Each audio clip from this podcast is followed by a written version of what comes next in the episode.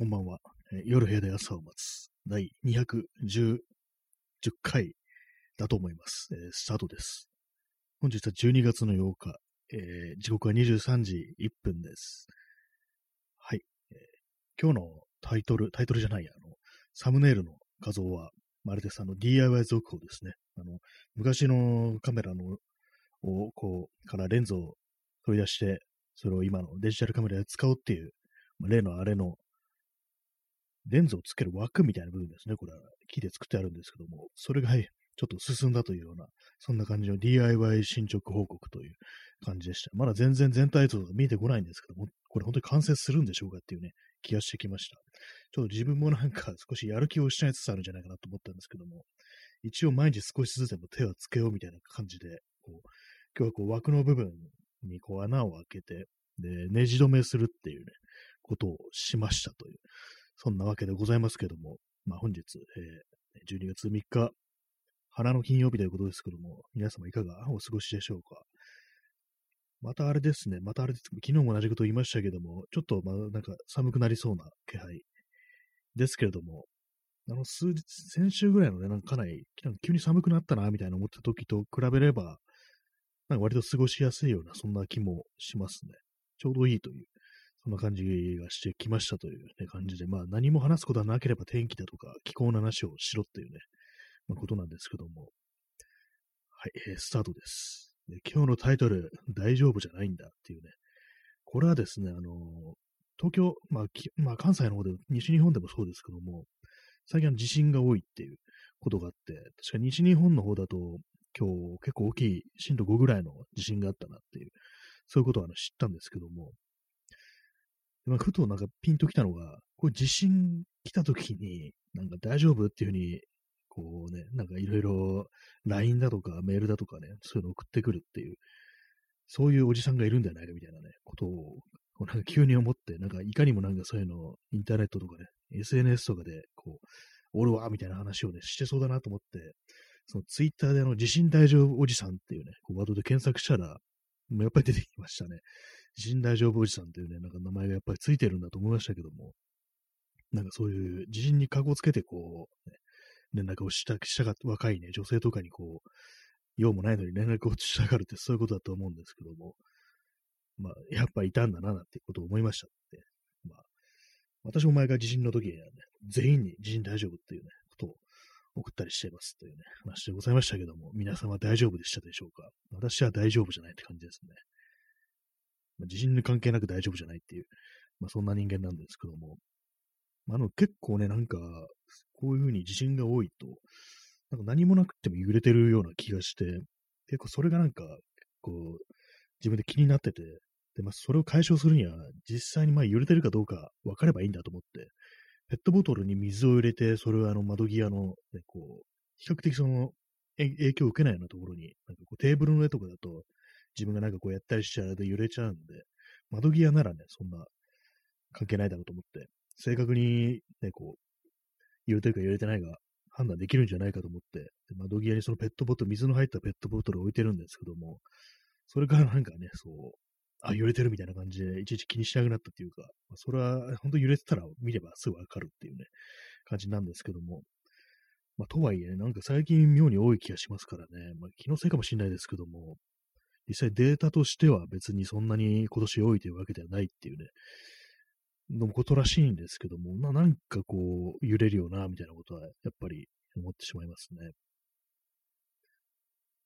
はい、地震の話でした。震度5とかね、なんか超えるとやっぱりちょっとびっくりしますからね。震度4とかでも、だから急になんかドンって感じで来られると、あれはちょっとびっくりしますよね。実際も震度とか、まあ、関係なく、なんか唐突に来られるとなんか怖いっていうのは結構感じますね。じわじわとね、なんかこうグラグラグラっと来るんならいいんですけども、急にミシッとかいうね、音から先に入ってこられると、ちょっとね、なんか嫌な感じしますね。で割となんかこう心臓がバクバクするみたいな感じになりますからね。急になんかわって脅かされたみたいな感じになりますのでね。あれはなんかちょっと勘弁してくれよっていう、ね、気持ちになりますけども。はい、地震の話でしたね。地震。地震なん、なんなんですかね。なんかこう、あの、なんでしたっけ、あの、南海トラスでしたっけね。もかなりも覚えてないですけども。とにかくまあその、東海地方が震源のなんかあれですよね。そういう大きな地震というものがそのうち来るんじゃないかみたいなことずっと言われてますけども、なかなか来ないですよね。XYZ さん、南海トラフ？あ、そうですね。トラスってなんだって感じですけどもね。トラスってのはあの鉄骨とかの構造だぞっていうね、橋とかで、なんかこう、鉄骨をね、なんか十字っていうかね、クロスさせて組んでいく、そういうなんか建築の工法みたいな、そういう言葉だったような気がするんですけども、トラス構造とかいうね、トラフでしたね。トラフってなんだろうって感じしますね。えー、XYZ さん、夜中だと夢の中みたいですよね。自分は割と、あとはノとあれと念じてしまいます。あそうですね。確かに、なんかこう、半分猫寝入ってるようなね、特に半半覚醒の状態でこう来られると、なんかこう、夢、あれ夢だったのかなみたいなことをね、起きてから思ったりするんですけど実際に確認すると本当に地震があったなんてね、ことよくありますね。あとは元になれと念じてしまいます。私もそうですね、結構、まあ、すぐにね、なんか寝てたら起き上がって、ちょっと様子とか見ればいいのかもしれないですけども、いいや、もう寝てよみたいな感じになりますね、私、基本的に。来んなら来いよとかいうね、感じになってね、もう、やれるもんだやってみろっていうね、俺を殺せみたいな、こうそういうことをね、こう絶叫はしませんけど、頭の中でなんかちょっと言ったりして、ちょっと口元なんかニヤッとしてるみたいなね、なんかよくわかんない感じになってますけども、実際来られたら困りますからね、そんなね、街の中めちゃくちゃになったりとか、街がまともでもね、なんかこう部屋の中のものがなんかこう、ぐちゃぐちゃになったりしちゃ嫌なんでね、まあ、それはちょっとね、勘弁してほしいなっていうふうに思うんですけども、実際なんか怪我とかするような、ね、じゃなくても、結構ね、家の中がぐちゃぐちゃになるっての嫌ですからね。前に、あの、前っていうかもうだいぶ前ですけども、あの、311東日本大震災の時に、あの、仙台市かなんかの、なんかマンションかなんかのね、中の映像みたいなものが当時こう出てたんですけども、その一般の人がね、撮った動画ってやつがアップされてて、それはなんか全然こう大丈夫だったらしいんですけども、怪我とかなかったらしいんですけども、もう食器とか、食器棚とか倒れてるもの、それも悲惨なことになってたりっていうのはありましたね。まあ、そっつってもね、あの時はまあ、その津波だなんだとかね、いろいろあってね、あまりにもたくさんの人が死にすぎたっていうのがあるんでね、なんかこういうこと言うのも、ちょっとあれですけども、ね、仮になんか死なない程度の地震でも、本当になんか嫌だよなっていうね、感じありますからね。食器はなんかね、嫌ですよね。食器全部失ったら、痛いですよね、割と。なんかそういうこと考えるとね、なんか、実はね、樹脂製の、プラスチック製の食器の方がいいのかななんていうことをたまに思ったりしますね。まあ、樹脂製でも崩壊はしますけどもね、私、この間、あの、フォーク、フォークのね、あの持つ、持つ部分がプラスチックっていうね、ものがあったんですけども、そこがあの、バキッとね、割れましたね。多分まあ、それは経年劣化によって、まあ、よくあの、プラスチックとか紫外線を、によ当たることによって、こう、脆くなるってなりますけども、崩壊するってなりますけども、まあ別に普通にその棚の中とかね、こう冷やしにしまっておいても少しずつそういう紫外線みたいなのを浴びて、だんだんだんだんこうプラスチックってものは劣化が進んでくるんだななんていうふうに思いました。そう考えるとこう、金属というものはね、実に頑丈だななんて思ったんですけども、まあ、金属の皿ってあんま使わないですね、そういえば。昔あの給食の時間になんかあの、金金属あれなんかアルミだったのかなって思うんですけども、あの軽さ軽さから考えるに、なんかありましたよね。今はなんか多分セラミックとかね、その手の食器だと思うんですけども、昔はなんかあの、アルミっぽいね、なんかやつでしたね、そういえば。まあ、食器ね、食器。まあ一番木がいいのかもしれないですね。木の食器。まあちょっとあの、カビとか生えるっていうのはあるかもしれないですけども、まあね、落ちても大丈夫だし、そう簡単には割れないしっていうね、軽いっていうのもありますしね。なんで食器の話してるのかよくわかんないんですけども、まあでも、どんなね、こう、材料のね、物質にも、こう、終わりが来るっていうことですよね。永遠に残ってるってものはそんなにないっていうことですけどもね。まあ、本当になんか、残すんであればね、本当に石とかっていうね、ことになりますけどもね、石の、石の食器がなんか家の食器棚に入ってたら、もうそれ違う意味で大災害みたいなことになりそうですからね。それがなんか勢いよく飛び出してきたら、ね、多分頭に当たったらね、死にますからね、死因が皿であるなんていうのはちょっとシャレにならないんでね、石の食器というものもまあ、考え物だなというふうに今思ったんですけども、ね、じゃあどうすればいいんだっていうような感じですけどもね、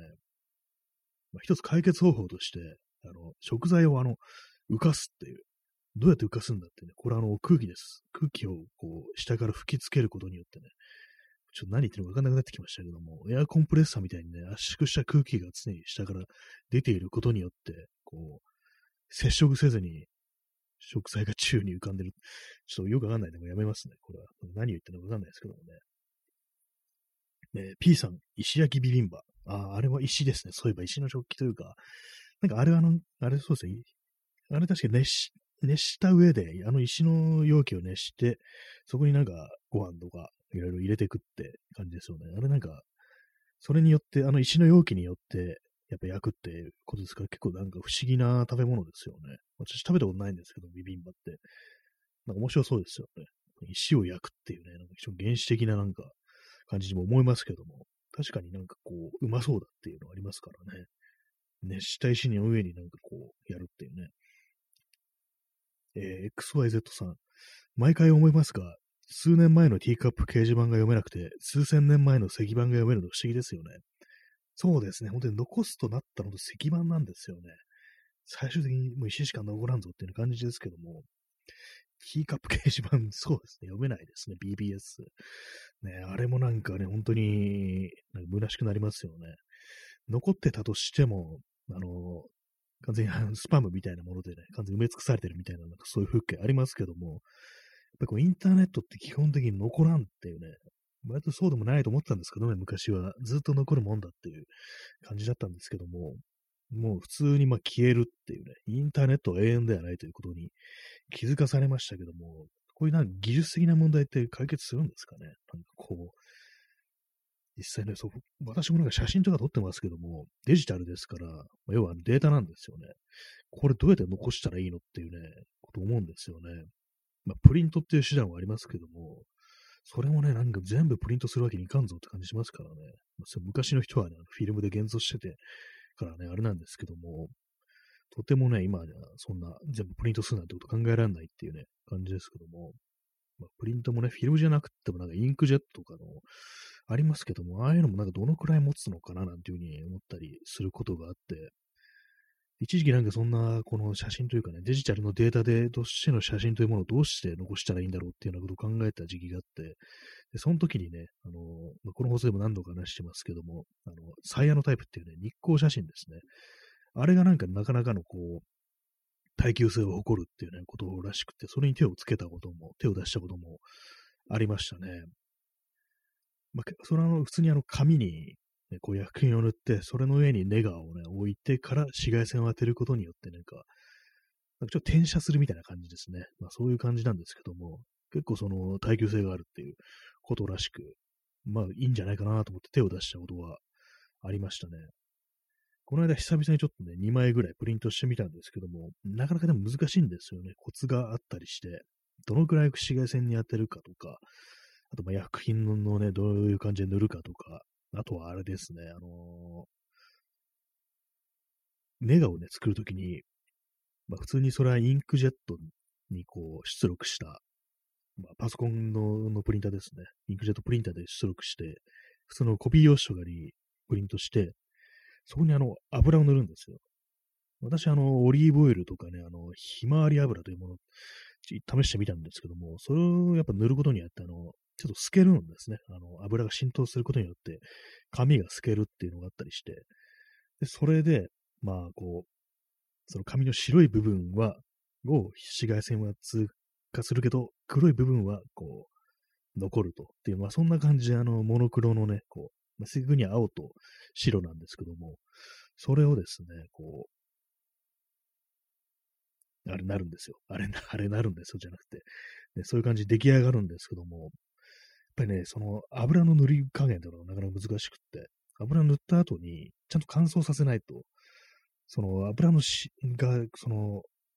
プリントの方に移っちゃうっていうのがあるんですよね。これのいつも毎回なんか結構ね、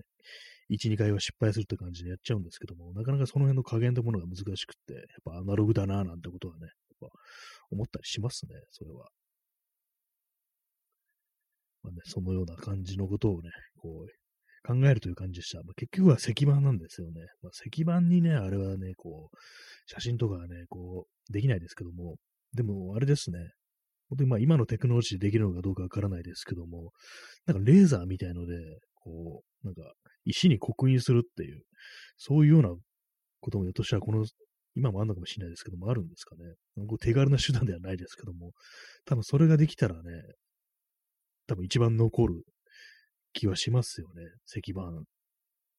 ハイテクな、ハイテクな手段でもってこう、刻みつけられる石板っていうね、感じですけどもね。まあね、そんな感じでもうね、遠い未来に向けて何を残したいかというと別にそんなものはないんですけどもね。インスタントコーヒー飲みます。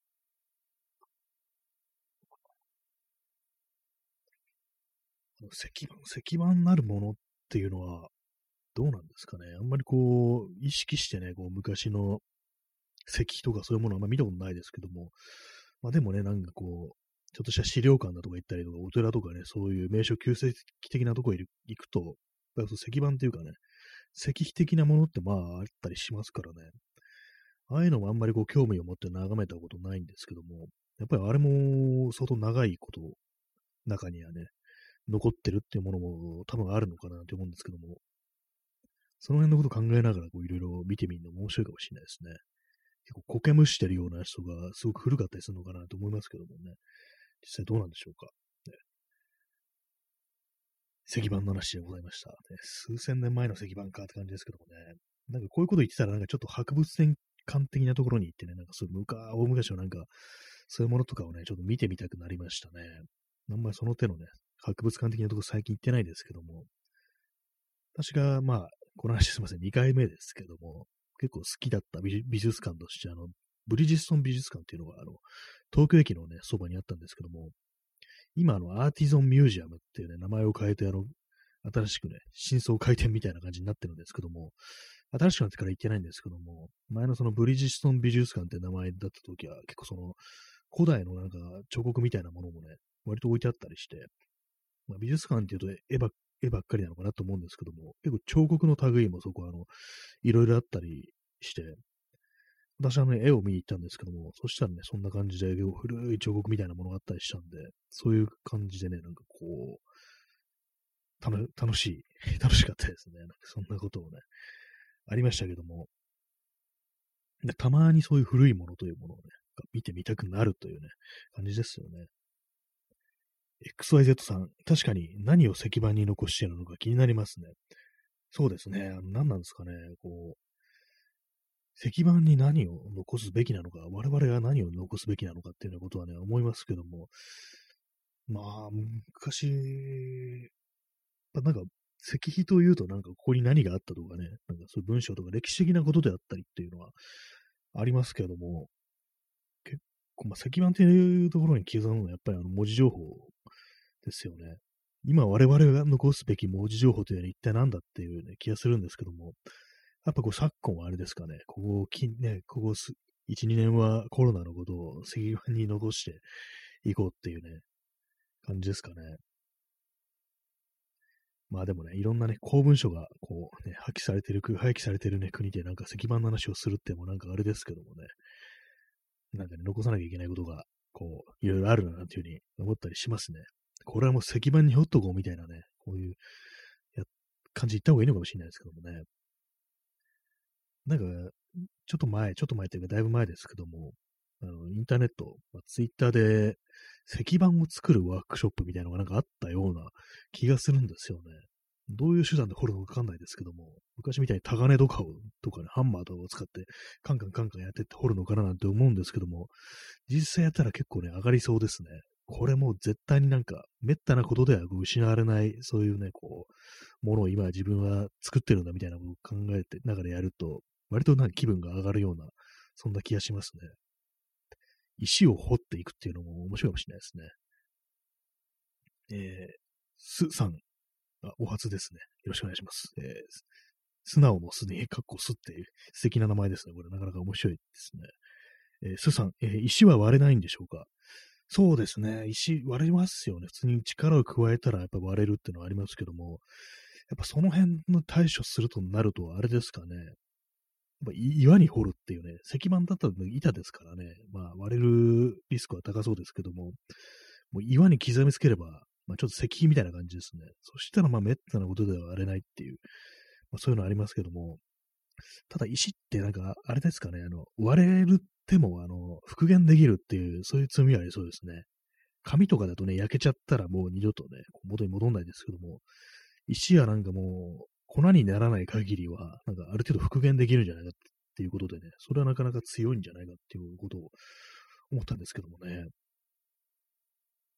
どうなんですか？その耐久性みたいなものね、考えたことないですけどもね。え P さん、自然石割り。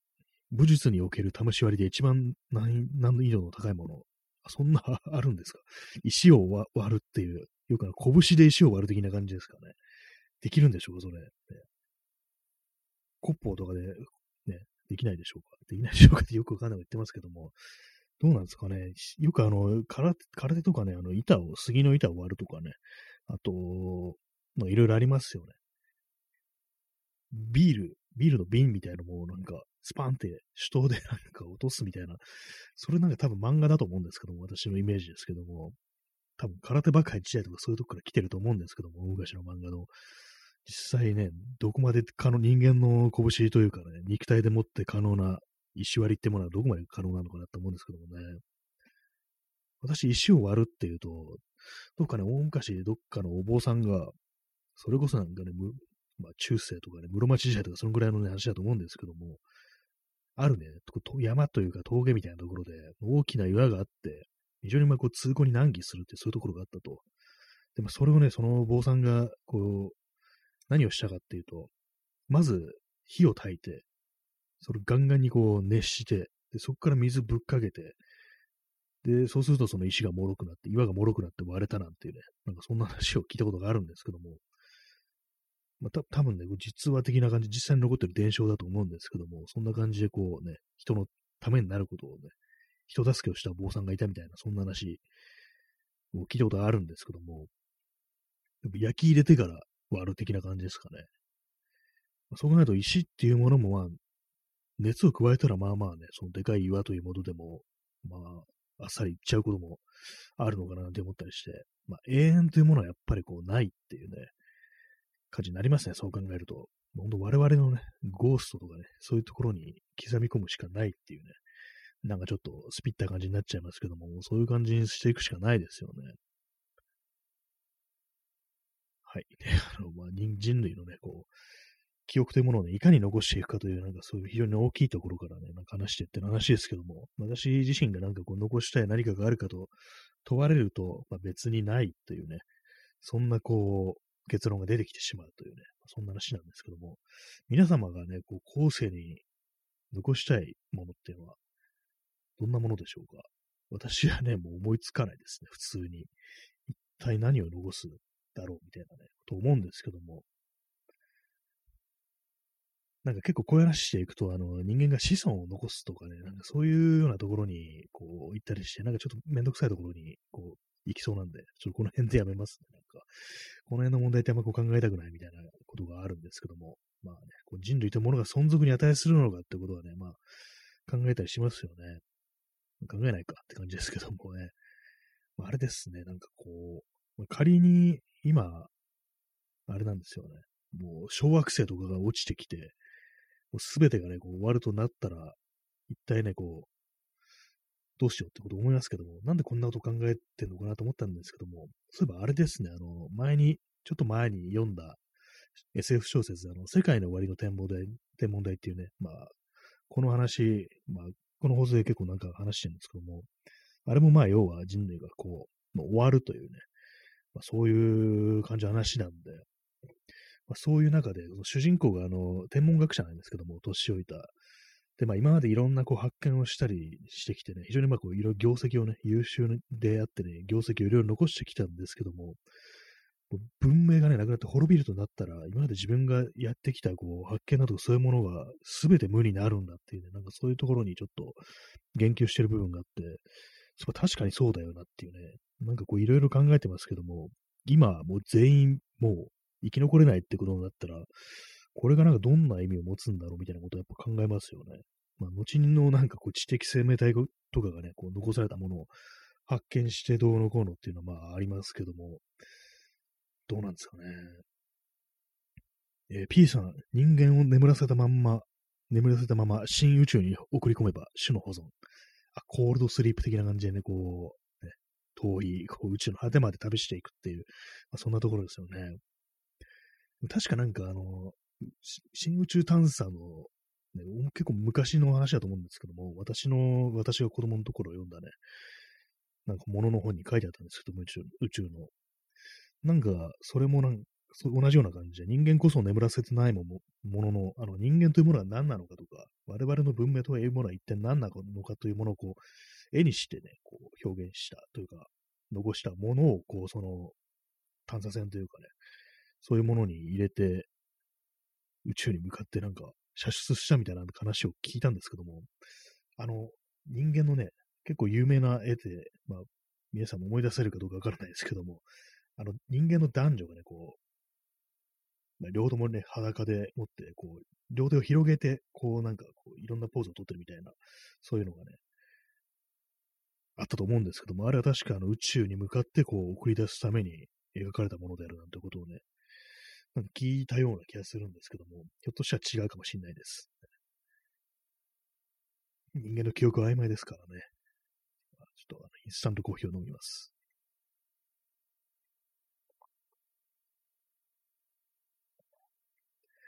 え P さん、人権無視、遺伝子輸送の器として人間を捉える。もしかして地球にやってくる UFO にも、そんな宇宙人が乗せられているのかも。ああ、もう完全にもう単なる、ね、器として遺伝子、こういうものが、こういう存在がいるよということだけでもって、こう、いや、遺伝子がそうですね、あの、ありますね、確かそんな論が。遺伝子が乗っかってる器でしかないっていう、まあ、そういうことを考えると、まあ、宇宙、人間に、新宇宙に向かって人間をね、こう、コールドスイープさせて送り出すなんていう、まあ、そんなこともね、あり得るのかなっていうこと考えますけどね。まあ、地球にやってくる UFO